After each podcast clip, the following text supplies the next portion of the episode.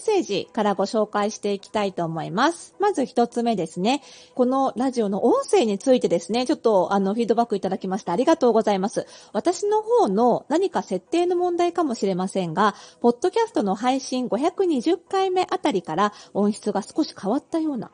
音がシャリシャリするのがやや気になるんですが、収録方法を変更されたのでしょうか？勘違いでしたら申し訳ありません。ということで、ありがとうございます。勘違いではございません。あの、収録方法ちょっとね、変更、収録方法もそうだし、音声の処理ですね。もうちょっといろいろ今、あの、トライアンドエラーしておりまして、あの、520回あたりからということ、まさに520回で、ちょっとね、変更した点があったので、えっと、その次のね、521回から、またちょっとそのシャリシャリしないように、いろいろね、あの、修正というか、あの、音声処理をしてるんですが、どうでしょうかね。あの、結構ね、ここ最近、あの、やり方をいろいろ試していて、まだ固まってないので、もしかすると520回以降、ちょっとね、あの、音声が、あの、回によってまちまちかもしれないので、ちょっとね、他にも気になる、あの、リスナーさんとか視聴者さんいらっしゃいましたら、あの、ぜひね、あの、番組概要欄のマシュマロからね、あの、第何回の、あの、配信の音声が気になるってね、回指定で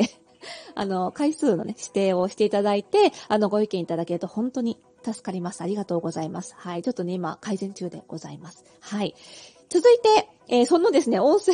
の、あの、コメントいただいた、その第520回ですが、えっ、ー、と、タイトルはね、お便り、メルカリに未使用のブランド品が大量に出品されている、あれは何？というタイトルで、あのー、ご質問をお寄せいただいた、あの、メッセージに回答してきたんですけどね。その質問を、あの、送っていただいた、えっ、ー、と、ブラウニーさんから、あの、感想メッセージいただいております。ありがとうございます。早速のご回答、本当に嬉しいです。ありがとうございました。なるほど。ファミリーセールや卸といった入手ルートがあるんですね。また、仮にファミリーセールという正規ルートで手に入れたとしても、グレーな転売の可能性が高いということもよくわかりました。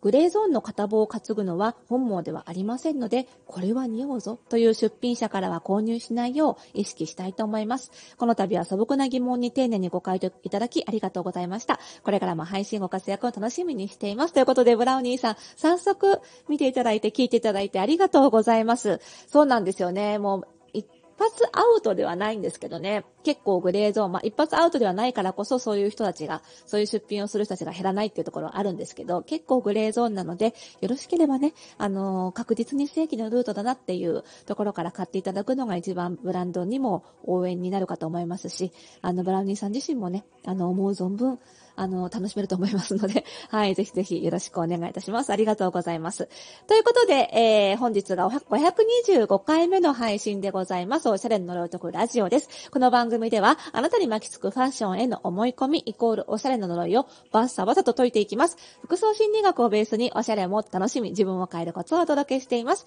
お相手はパーソナルスタイリストで、公認心理師の木さんのりさです。本日もよろしくお願いいたします。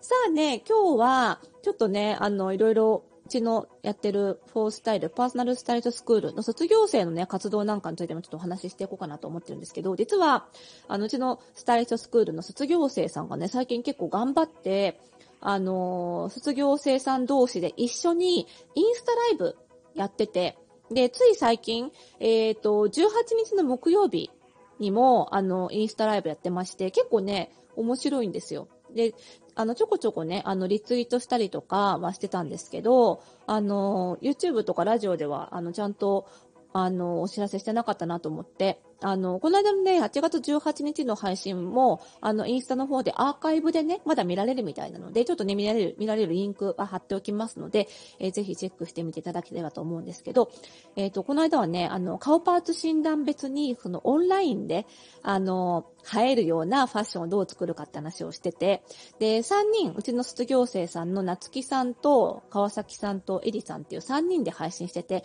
3人とも、あの、顔パーツ診断の結果も違うし、パーソナルカラーとかも違うので、結構ね、あの、三者三様に映えてる感じが、またね、画面上も華やかで面白くって、で、結構コメントすると質問にも答えてくれたりするので、なんかね、毎月1回やってるみたいなので、ぜひね、まあ、どなたか誰かフォローしてもらえたらね、情報入ってくると思うので、ぜひ見てみていただきたいなと思うんですけど、すごい面白かったんですよね。で、なんかね、結構最近こういう、あの、卒業生同士がコラボしていろいろ発信したりとかっていうのは結構あって、もちろん私全然関係なくね、卒業生さん同士自主的にやってて、あ素晴らしいなと思うんですけど、まあでもそういうコラボとか、あの、表立ってする前から、結構うちの FPSS の卒業生同士って割と仲良くて、で、同期同士はもちろん結構定期的にね、なんか近況報告会みたいなので、特にコロナ前は結構会って食事してたりとかもしてたみたいですし、あの、木が違っても、同期じゃなくっても、あの、何かとね、なんかイベントごととか、うちの仕事をお願いしたりとかする現場とかで一緒になったりするので、結構木が違っても交流持ってたりするので、あの、FPSS って全然キラキラ、キラキラ系のスクールじゃないので、なんかキラキラした何立食パーティーとかやるのかな普通のところはわかんないんですけど、なんかそういう、その、アパレル的なのキラキラを求められると、あんまりそういうのやってないよって言ってるんですけど、まあそういうキラキラしたイベントは一切やらないんですけど、なんかすごい地の足に、地に足のついた交流みたいなのはすごいある方なんですよ。で、その一方で、今その FPSS がね、あの次の、あの、秋開校、10月開校の第14期生の、あの、募集中なんですけど、その過程で、その他のスクール出身の方からもいろいろ問い合わせとかをいただいたりしていて、で、そのお話をいろいろ聞いてるとね、なんか、結構、その、スクールの卒業生さん同士の仲がすごい悪くてて、みたいな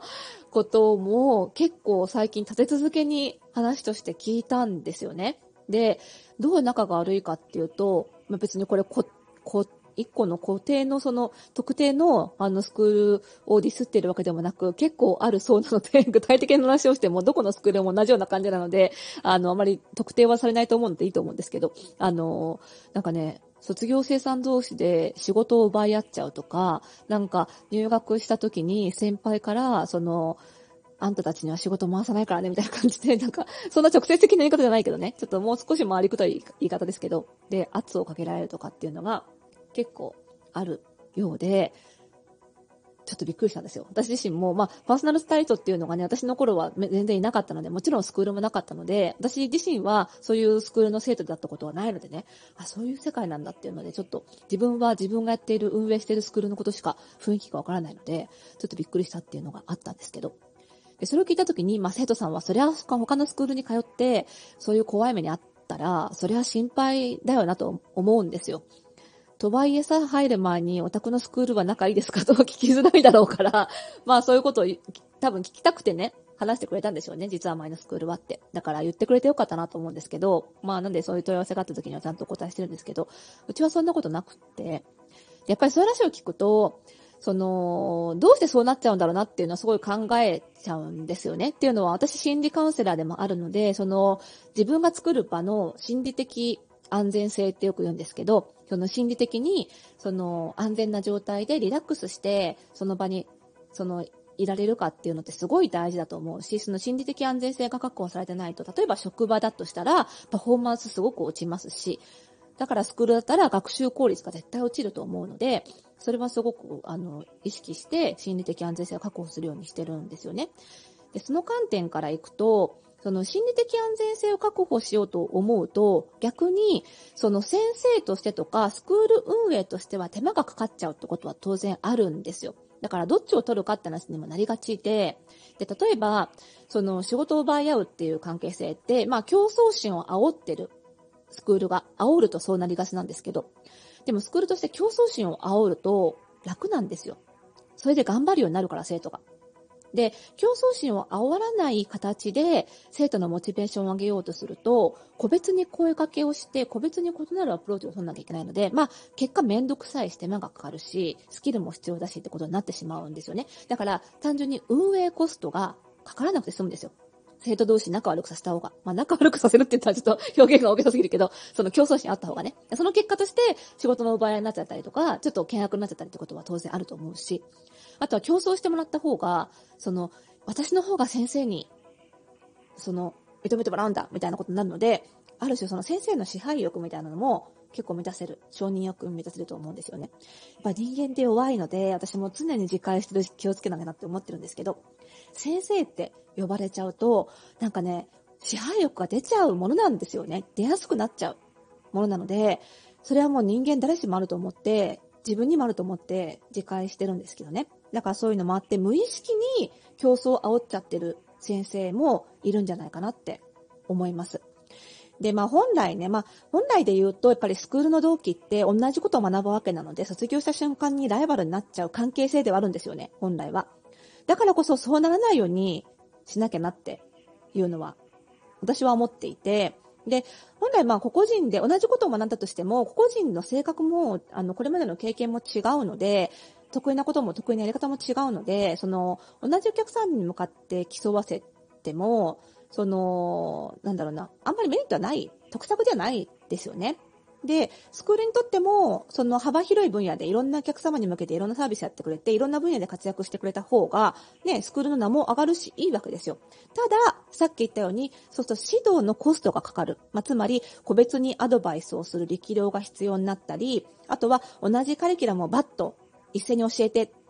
伸ばすみたいなことができないので、その、なんだろうな、スクール卒業したての人を先生に据えて、たくさん授業をやって、コマ数を稼いで、お金稼ぐってこともできなくなるので、まあ、うちのスクールも私しか授業ができないので、結果、その、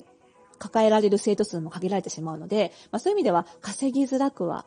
あるんですよね。まあ、とはいえね、やっぱり、あの、最終的には、その、活躍できる生徒を輩出するっていうのが、やっぱりスクールのやるべきことだと思うので、まあ、それも含めて、だからこそ、生徒たちを、卒業生たちを仲良くさせたいから今の形になったんじゃなくって、それを目指していたら、まあ、いつの間にか生徒たちが仲良く協力し合うようになったっていう感じでは